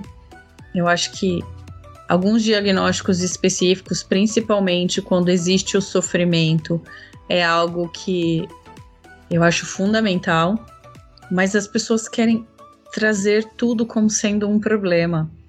Do tipo, eu passo uma vida tentando ensinar crianças a ter esse prazer por aprender que você tem, entende? É, não, não, faz sentido ser um transtorno, porque não é patológico. Aprender é algo positivo que vai trazer benefícios para sua vida. Enfim, é, eu só tenho muito medo dessa desse diagnóstico de tudo, dessa, desse transtorno para tudo, porque a vida pode ser mais simples. Eu acho que ter o transtorno e ter o diagnóstico pode ser para facilitar a vida. Agora, se a vida já está simples, deixa ela. Deixa ela. Em momento algum, você falou quando você percebeu que eu era diferente. Eu falei, eu preciso de cinco minutos para conversar com você e entender como as coisas acontecem. Agora, para eu achar que você é diferente, eu preciso, sabe, ser intolerante a uma série de coisas que eu não sou. Então, para mim, não faz diferença. E acho que é isso que a gente precisa cada vez mais é, trazer, que é essa condição de você compreender as pessoas como elas são e da forma com que elas se apresentam para a gente. Elas se apresentam de diversas formas, que é a forma que nem, nem sempre é aquilo que ela é, mas é aquilo que ela consegue te apresentar. E tá ótimo, porque é aquilo que ela pode te dar. E Senhor tá lado positivo. É lado positivo. Não, eu, eu Mr. Uh, Mr. eu fui procurar para É, porque eu, eu, eu, não consigo ficar com as coisas assim, sabe? É isso que eu falo. Eu, às vezes eu, eu, Às vezes eu tô conversando é, quando eu tava casado com a Mariana, a Mariana às vezes virava para mim: para de mexer no celular, você tá falando com quem, pá, coisa e tal. E eu não tava falando com ninguém, eu tava tirando foto dela. Só que eu não, eu não falava pra ela isso, sabe? E eu faço isso direto. Comunicação zero. Não, não é, é comunicação o... zero. Era tipo assim, eu tirava foto, aí depois eu mandava foto pra ela. Olha, eu tava conversando com essa pessoa aí. Sabe? Então, Era, é, é, é, o meu é jeito. É o que você consegue apresentar, entende? É, é, é o meu jeito de mostrar, olha, é, é eu, eu, me importo, eu, eu, gosto, isso, aquilo outro, porque eu, eu não tava falando com ninguém, eu tava tirando foto. Porque eu tava achando bonitinho você, sei lá, é, mordendo a batata frita. ah, eu faço, eu fazia, eu tinha um amigo meu, logo que saiu o negócio, eu, quando o celular começou a tirar, uh, tirar fotografia, tinha um amigo meu que ele ficava puto comigo. Que de vez em quando eu virava pra ele, ah, que bonitinho você aqui. Aí ele olhava assim, ele, caralho, tu tirou uma foto de mim assim? Eu virei, por que tu tá pelado? Não, mas eu tô ridículo. É, mas tá engraçado pra caralho. Vou botar, eu vou um dia postar isso, eu vou um dia mostrar isso pra alguém, postar, né? Aí depois veio a, a mania do postar. Cara, eu sou assim, eu sou, sabe, problemático. Ou não. Você Ou é não. é você. Só que aí é que tá. É, é, é nesse ponto que eu, eu, eu queria chegar contigo. É, é, muito mais fácil hoje todo mundo chegar e falar: ah, ele cometeu isso porque ele era problemático. E ele era problemático porque ele fazia isso. Não, desculpa, alguém que chega entra no lugar e mata as pessoas, ele não é problemático. Ele é doente. Sim. Ele precisa de ajuda de saúde mental e ele vai ficar preso no manicômio judiciário a vida inteira. Ponto. Se não Ali passar por mim. tem que justificar. Ele tem uma patologia que é, ele não identifica a vida com importância e ele faz o que dá na cabeça dele. Ótimo, não podemos ter uma pessoa assim à solta no mundo. Tanto que a única condição que um, um preso fica no Brasil por mais tempo é se ele vai para o manicômio judiciário. Mas enfim, essa é uma questão. A outra é. Caralho, tem cara, manicômio suficiente no Brasil? Não. Que bosta, né? Definitivamente não tem. Os que tem são assustadores. Já tive o privilégio de, de dentro da área de psicologia, ter acesso à área de penitenciária do Brasil e é assustador e quem tá lá dentro é é assim, aquilo que não pode efetivamente sair ou ser tocado, eles não podem nem estar tá dividindo cela porque não tem condições. Então, mas essa, por exemplo, é a condição desse ser humano. Se ele teve a capacidade de entrar numa escola e matar crianças com uma machadinha na mão, como ele fez, ele vai. O dia ele pode acordar e achar que a pessoa que tá do lado dele vai querer matar ele, ele vai lá e mata ela, pronto, porque ele resolveu o problema dele. Aquilo não vai mais incomodar. É assim que funciona. Então, ele não tem um problema. Ele é um doente mental e ele não tem condições de estar socialmente adaptado, ele vai ficar recluso. Acabou. Agora, problema, todo mundo tem. Ser problemático, todo mundo é. Ter dificuldade de lidar com N situações, todo mundo tem. Eu não, eu sou perfeito. Agora, nossa, o nosso grande e atual problema é a intolerância das pessoas quanto às diferenças. Obrigado, meu pai era intolerante, olha. Exatamente. Meu pai era muito intolerante a tudo, a tudo. Exatamente. E, mas esse não é um problema do seu pai, tá? Esse é um problema social. As pessoas estão cada vez mais intolerantes. A cada vez. A, eu acho muito interessante a pessoa que ela fala para você: Nossa, mas eu sou contra ter banheiros transgêneros. Eu sou contra ter cotas. Eu sou contra ter isso, eu sou contra ter aquilo. Falei, o, o, problema maior é que neste momento você não pensou que tem uma grande parcela da população que necessita aquilo por uma questão de qualidade de vida, mínima que seja, e você, naquele momento, simplesmente está sendo intolerante a uma condição. Ó, é, é, exemplo. Eu sou uma pessoa que eu falo, é, eu sou extremamente é, é... Ai, meu Deus. Hoje eu tô péssimo, né? é... E olha que eu tô falando coisas para você que raramente eu falaria publicamente, tá? Fala que me ama. Ai, Isso pode ser público. Viu, gente? Ela me ama. É... Ai, meu Deus, eu sou. Ai, quando você fala uma coisa, mas não age da mesma coisa. Esqueci a palavra. É... Hipócrita. Eu falo muito que eu sou muito hipócrita pelo seguinte. É, exemplo. Uma pessoa, uma, numa, numa conversa, num, num bate-papo, acho que foi até em site, em coisas de podcast, essas coisas assim. É, surgiram, surgiu, na época tava aquele negócio de banheiro, é, ter um banheiro é, exclusivo para o, para o, o homossexual, né? Uhum. Que agora é, como é, é LGBT elevada a quinquagésima potência. Cara, estão botando muito número, muita letra, eu não consigo acompanhar. E, e eu sempre falei, gente, olha, o cara quer, o cara, ele quer ser gay, o problema é dele eu não tenho nada a ver com a vida dele. Eu tenho amigos que são. E não, é, eu não tô falando que eu tenho amigos que são para dar desculpa. Ah, eu sou amigo dele, por isso não. Não, eu não ligo. Ele vai ser o que ele quiser da vida dele.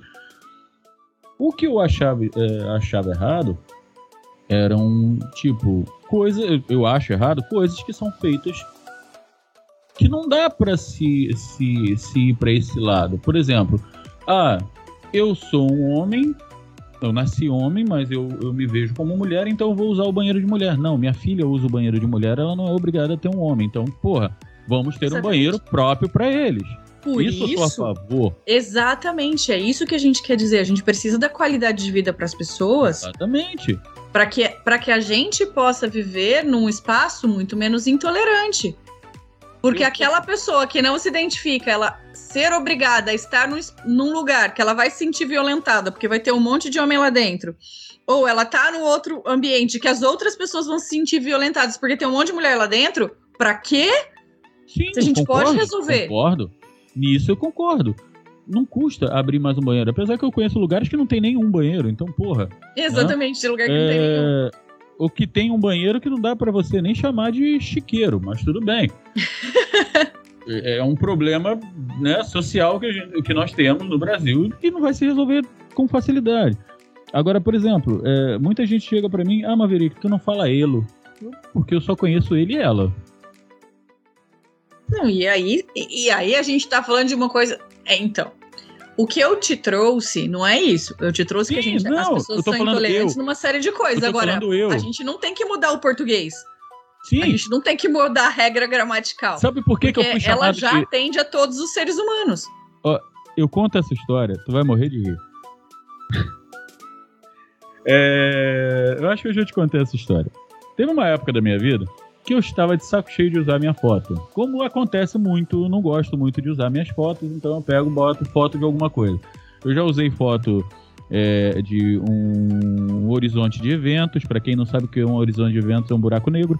É, eu já usei foto do Piu Piu, já usei foto, sei lá, da puta que pariu. Eu já usei foto de tudo quanto foi coisa. Teve uma época que eu, tava, eu, eu tinha acabado de montar o General Lee, né, do Dux de Rasa, do, dos gatões, e eu usava essa, a bandeira do, do, do, do General Lee como, que é a bandeira dos confederados, como foto. Uma pessoa é, ela já nem tá mais entre nós. É, ela veio falar comigo. Ela me chamava de mocinho, né? Ela, mocinho, você tá usando essa bandeira por quê? Você sabe o que essa bandeira representa? Eu sei, essa bandeira dos confederados. E ela é o teto do General Lee, que inclusive é a foto que tá aí, que é o teto do, da miniatura que eu fiz. Mas você sabe o que, que ela representa? Eu o quê? Escravismo. Ou não, ela representa o, os confederados. Ah, mas os confederados eram escravistas. Eu, então, os Estados Unidos inteiro era escravista, assim como o Brasil era escravista, assim como o mundo era escravista. Se a gente for botar a culpa numa bandeira, fudeu. E aí eu entrei naquela discussão normal, né? Que eu fui chamado de, de racista porque eu usava a bandeira dos confederados. Minha picape tem duas. Né? Hum. Aí veio agora uma lei nos Estados Unidos que parece que não pode mais se usar a bandeira dos confederados, não se pode usar tal coisa. Eu, gente, pelo amor de Deus, olha o que vocês estão fazendo.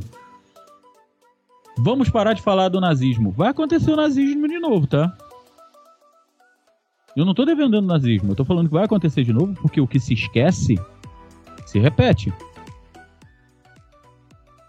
E é o que está acontecendo, o que eu vejo acontecer. Muita gente, o, o, o mundo está indo para esse lado de não vamos falar do que aconteceu porque é errado. Não, a gente tem que falar do que aconteceu para que não aconteça de novo.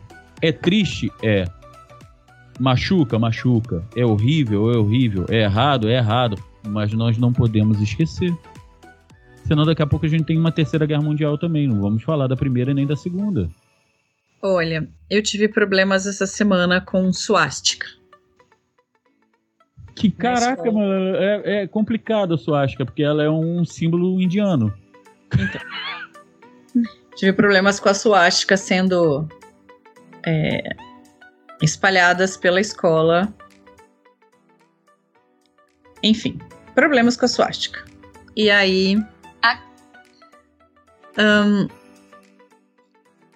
os pais transformaram isso numa numa situação extremamente complicada. E aí, para a gente, enquanto educador, trazer isso para o contexto de educação, de as pessoas entenderem o que é e de por que, que a gente não, não reproduz tanto, porque tem a ver com uma série de desrespeitos no, na história, enfim. Tem todo um fazer que todo o contexto histórico e a partir do sexto ano a gente já consegue trabalhar isso, então eu consigo atender todo mundo da escola. É, mas o problema é apareceu, sim, precisamos educar. Sabe o que que virou? Uma briga de pai. Pai brigando com a escola porque é um absurdo a escola permitir que as pessoas usem suástica. Então, assim, é, calma, é papel da escola educar o que é a suástica. E se o seu filho está reproduzindo, calma, que a hora que ele entender, ele vai parar de reproduzir. Ou ele vai parar de reproduzir, primeiro porque ele vai ser punido, porque ele fez de uma forma depredando espaços, então existe vai uma punição para isso, ele vai entender porque isso é um desrespeito com uma comunidade judaica muito grande, enfim, porque aí tem uma série de coisas que entram no contexto, mas ele vai entender e ele, isso vai parar. Só que isso é um problema da vida privada dele. dentro da escola, com os estudantes e com o que ele está fazendo, com o que isso está repercutindo naquela comunidade. Isso não é um problema da família. Isso é um problema da família. Quando ele levar para casa, ele vai trabalhar com ele dentro de casa. Qual é a moral da família? O que a família acredita sobre isso ou não?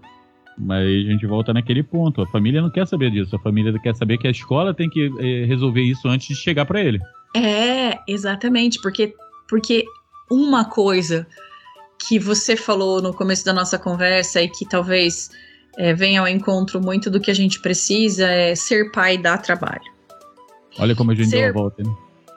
Ser pai é um trabalho constante. É um trabalho que começa de quando você escolheu e, e, e, a gravidez aconteceu, ou se você não escolheu e ela aconteceu do mesmo jeito, mas a hora que ela aconteceu, você começa um trabalho e você vai terminar esse trabalho nunca. E você vai acordar todos os dias e precisar se dedicar horas a ele. Como tudo que você faz na vida, você vai ter que se dedicar. E aí, dedicar horas para o seu filho é garantir que toda a formação que você deseja aconteça, da forma com que você acredita, para que os seus valores sejam passados. Mas isso só se dá com trabalho, com persistência, com constância, com companheirismo. Isso só se dá se tudo isso ao mesmo tempo acontece dentro de casa.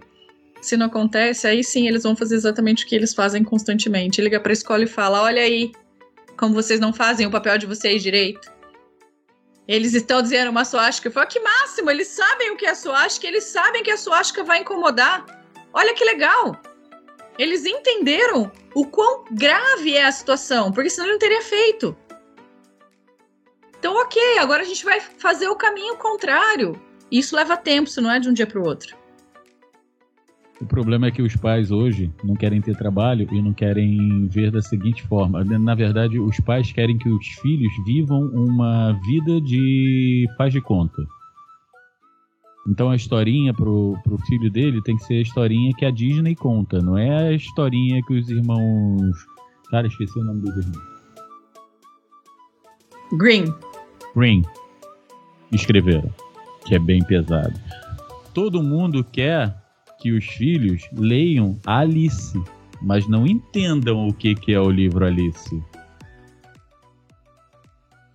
E muita gente acha que Alice é um livro de. Ah, é uma, uma criança que está viajando, não, uma criança que tá sendo. Usando drogas, olha que incrível. É, e fora o, o lado é, é, de uma criança, que é uma menina de. Ela teria ali o que? Nove anos, mais ou menos, é isso? Não lembro agora. É, na verdade, 12, eu acho. 12, né? E ela tem uma relação com o homem mais velho. Quer dizer, o homem mais velho que ter a relação com ela, que é o chapeleiro é, maluco. Então, é, cara... Na verdade, existe uma série de aspectos, porque é filosófico e é para adulto, né? E aí eu acho que a melhor referência que eu vejo para isso é o Pequeno Príncipe, e eu ah, adoro. É maravilhoso. Eu adoro a. É uma, é uma cobra que engoliu um, um elefante. Eu acho que é a melhor referência que existe para tudo. Os pais querem absurdamente que as pessoas vejam o chapéu e se é o chapéu que é certo, é tudo que eles podem. Mas na verdade, eles estão mais que prontos para entender que é uma cobra que engoliu, cobra que engoliu um elefante. Eles estão mais que prontos para entender isso. E com esse fechamento da Márcia, eu chego no ponto que vamos ver se eu vou falar o certo, se a Márcia vai concordar. Nosso grande problema hoje é que os pais, eles não querem ser pais eles querem ter um bibelô para mostrar para os amigos. É muito difícil você ser pai. Eu sei porque eu sou pai de três. E um, que é o meu mais velho, é, todo mundo já sabe disso, ele é meu enteado. E hoje ele me chama de pai e ele me tem como exemplo de pai. E ele tem o pai dele, o pai dele é vivo e ele tem contato com o pai dele. Quem foi que errou? Foi o pai dele ou quem acertou? Fui eu. Eu só sei que eu tentei dar o melhor exemplo para os três. Eu nunca encostei um dedo nos meus filhos. Mas quando a mãe falava, vou chamar o pai de vocês, todo mundo ficava quieto, porque eu era o cara do castigo. E os meus castigos eram pesados. Pesados, tipo, Eu jogava o videogame na mala do meu carro, eu arrancava tudo quanto era cartão da Sky dos aparelhos e eles ficavam sem nada disso. Inclusive sem livro e inclusive sem estudar, que eu falava. Então, nem estudar vocês vão estudar, sabe por quê? Vocês vão tirar zero na, na prova e vão se ferrar. É, eu, eu era. Eu era, eu era Você tinha problemas, né? Sim, eu, eu Você tinha problemas naquela época de entender que adolescente precisa cumprir a responsabilidade dele, mas ok. Não, no dia seguinte já tava tudo de volta.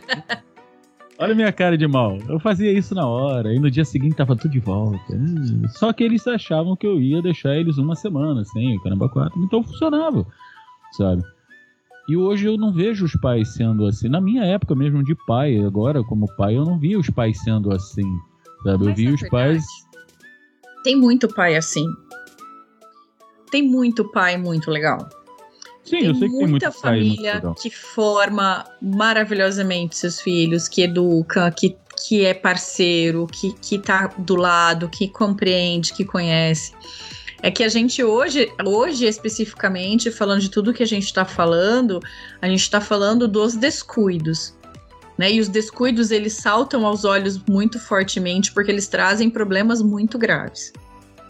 Mas é, eu posso dizer que assim, nesse tempo todo que eu trabalho com educação, eu tenho muitos mais exemplos de coisas boas de famílias com uma formação incrível do que pessoas abandonadas, do que pessoas sem formação, do que famílias que não se preocupam. Então, isso eu acho importante dizer. Tem muita família fazendo a coisa certa.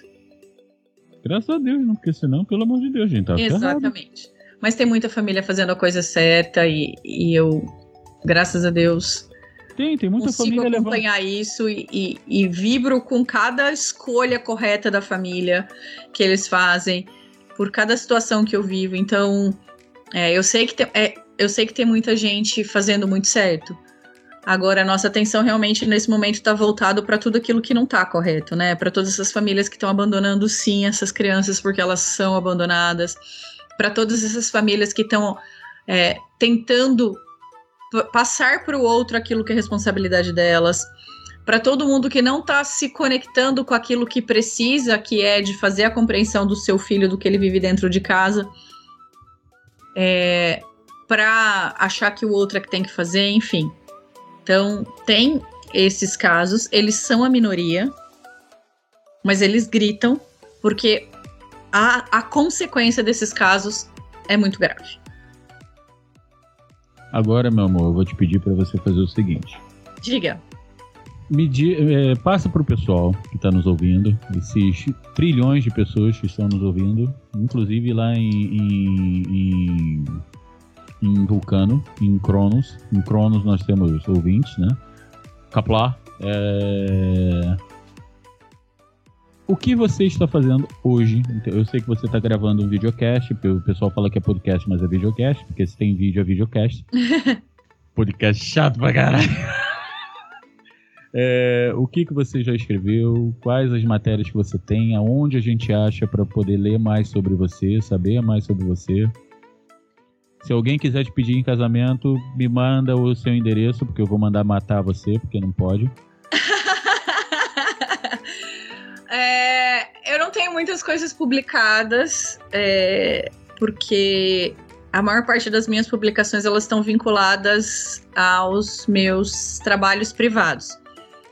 Mas eu vou fazer um compilado aí de tudo que eu tenho para colocar numa área e depois eu mando para você aí o contato para as pessoas terem acesso.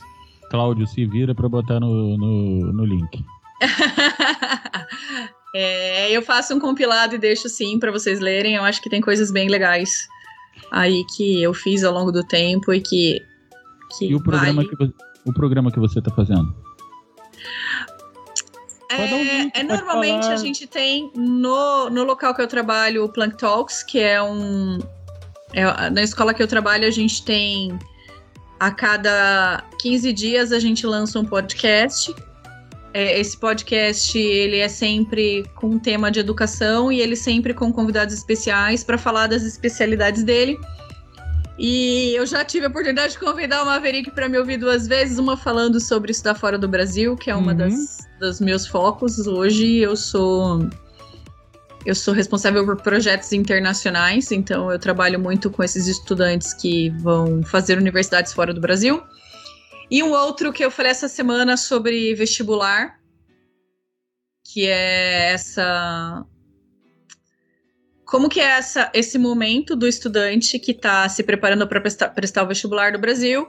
E para próximas, acho que nas próximas duas semanas devem sair um que a gente está falando sobre bullying, que tem dois convidados especiais que são super referências, que vão estar tá junto comigo, que é a Degenani e o, e o Dr. Eduardo, enfim, uma galera muito legal. Bullying. Né? Posso falar sobre bullying. Né? Na minha época era só sacanear o amiguinho. Mas a gente está trazendo um jurista, uma psicóloga e a gente da área da educação. Então eu acho que vai ser um, um papo bem instrutivo, assim, em vários aspectos. Eu acho que cabe para todo mundo. Para quem é pai, poder assistir, entender o que fazer, porque sim, os pais são responsáveis por aquilo que os filhos publicam. Então acho que é legal. Para quem é da área da educação uhum. e quiser dar uma olhada, vai ter a gente falando sobre a área da educação, tem uma psicóloga falando especificamente dos impactos disso. Enfim, acho que vai ser bem legal. Mas a gente lança a cada 15 dias. Chama Plank Talks, tá sempre no YouTube, é facinho de buscar. Eu cortei o dedo. Tá mexendo com o estilete aqui. Eu já tenho seis pontos na mão por causa desse, desse estilete. Esse, esse estilete cortou minha mão e me deu seis pontos na mão. É, amor, muito obrigado por você me dar esse prazer de poder conversar com você. É, Primeira vez minhas entrevistas sério sobre o meu trabalho, né? É, meio sério, porque eu não consigo ser sério nunca, né? Mas sim, falar sério. A ideia do programa é essa. Eu tinha um programa assim na rádio. E a ideia é essa, a gente falar. Só que lá na rádio eu acabava falando qualquer coisa menos do, do, do trabalho da pessoa. Minha ideia aqui já é falar um, do trabalho da pessoa e falar besteira junto, porque se eu não falar besteira junto, não sou eu. Não sou eu. Isso, isso tenho certeza que não é você. Não, é, se eu não estiver falando merda, tem alguma coisa muito errada comigo. Né? é, você quer deixar algum recado? Quer mandar um beijo para alguém? Não, eu acho que eu tô à disposição. Se tiverem dúvidas ou quiserem conversar comigo, eu tô sempre à disposição, sempre que que me acionam, eu tô aqui disponível. Hoje, em especial, é feriado e eu tô aqui trabalhando, tô com um problema com uma aluna que tá se aplicando para fora e tá precisando de ajuda, enfim, tô sempre conectada. E a ideia é o quanto a gente consegue mudar o mundo se a gente tem um olhar cuidadoso, carinhoso e atento para as pessoas. E pelo barulhinho, vocês já viram que ela, já ouviram que ela é do time meu do Pensador Louco, né? Quem conhece a mim, o Pensador Louco, já sabe do barulhinho que eu tô falando. já fez ali, então já sabe o que, que é. Meu amor, muito obrigado. Desculpa alguma coisa. Espero que você volte sempre. Para quem não sabe, a Márcia já gravou um Omega, um Omega Cast com a gente, mas ainda não saiu porque o Claudio perdeu metade da gravação. A Márcia tá sabendo disso agora, que a gente vai ter que regravar de novo. Não, mas pelo menos eu vou ter a oportunidade, porque foi assustador quando a gente tava falando de nerds e todos os nerds presentes eram TEA. Então, assim, vale a pena ouvir o que a gente tem para falar, porque foi muito legal. O único que não é o Cláudio. O único Acho que não Cláudio, era do que, dos que estavam lá era o Cláudio, o resto todos eram. Sim, todos eu, eram do Pensador e a Lika. Todos os três são. E, e, e, foi o que eu joguei, né? Do quanto eu percebia que os nerds tinham Pensador, essa não, conexão com o mundo de forma diferente. Nerd e aí apareceu isso fortemente e de, de verdade. Eu fui dormir com a cabeça cheia porque eu fiquei pensando, poxa, eu preciso refinar ainda mais o meu olhar para os meus alunos, porque eu acho que eu ainda consigo dar um suporte ainda melhor para eles depois de tudo que a gente falou lá. É, porque o Nerdmaster é, a Lika é, eu sou, e o Pensador também é, e a filha do Pensador é. Então, cara, o, que mais tem ali é, é cara, é tudo problemático. A podosfera é, é problemática. Gente, nós nos escondemos na podosfera, na podosfezes, no caso, porque o nosso lado de, podo, de podosfera é a podosfese, Um dia eu te explico o que é a podosfese, tá? Sou eu derrubando as coisas aqui para variar um pouco. Mas então, era muito estranho, porque eu era a única não nerd no meio de um monte de nerd. Não, tu é nerd. tu é nerd. Tu só tava, tipo assim, no meio de, uns, de um pessoal que era meio completamente muito mais. é porque o nosso nível de nerdice. A Lika acompanha a gente. Sabe é. quem ia, sabe quem ia ser excelente para conversar com vocês? Hum. O meu filho. Bota ele para conversar com Porque ele assistiu o jogador número um comigo e ele enlouqueceu. A milhão. Ele conseguiu pegar todas as referências e ele falou assim: Viu? Como você não falou sobre isso? Enfim, depois ele me deu um monte de bronca de coisa que eu tinha que ter falado e não falei. Uhum. E, e, ele só tem nove anos, então. E depois eu ainda lembrei de mais referência ainda, muita coisa que apareceu. Uhum. A primeira referência que aparece é quando, quando aparece o DeLorean, todo mundo, nossa, o DeLorean de Volta ao Futuro. Pô, ninguém tá vendo a super máquina no DeLorean, não. Eu tô vendo a super máquina no DeLorean, só eu tô vendo a super máquina no DeLorean. Alguém vê a super máquina no DeLorean, pelo amor de Deus? A super máquina da. Meu Deus. Gente, aquele, aquele filme pra mim é nervoso. Eu assisto ele pelo menos umas duas ou três vezes por ano agora. Pois é, e aí a gente assistiu e foi muito legal. A gente fez isso juntos. Aliás, a gente tá com um compromisso agora de fazer coisas de nerd juntos pra, pra ele começar a lapidar melhor as referências dele, que foi o pedido dele. Então. Vou datar, vou datar o programa. Acabei de assistir o último episódio de Picard, né? Enlouqueci. Eu simplesmente enlouqueci. Olha que não é uma. Não então é foi por isso que as, su as suas ideias e seu pensamento estava acelerado a milhão, né? Porque não, eu tô... as ideias aí na cabeça. Nossa, ontem assisti o último capítulo de o último episódio do, do Mandaloriano. Hoje o último episódio de Picard. Nossa, eu não assisti o Mandaloriano ainda, vou ver amanhã. Beijo, tá foda caramba. Gente, massa, um beijo. beijo. Gente, se vocês gostaram, já sabem, querem ajudar ao segundo Maverick e ao Omega Song, é só você fazer um pix pra gente no valor que vocês quiserem no 028 386 36766. Vou repetir, 028 386 36766. Quer mandar alguma sugestão, quer pedir para que eu entreviste alguém, quer indicar alguém da podosfera ou um amigo seu, ou aquele vizinho que você tá afim de sacanear, manda um WhatsApp para mim no 47 991 548 369 47 991 548 369 que eu vou fazer isso para vocês, ok? Até o próximo programa. Eu ainda não sei quem é que tá fazendo a abertura desse programa, então beijo, até a próxima.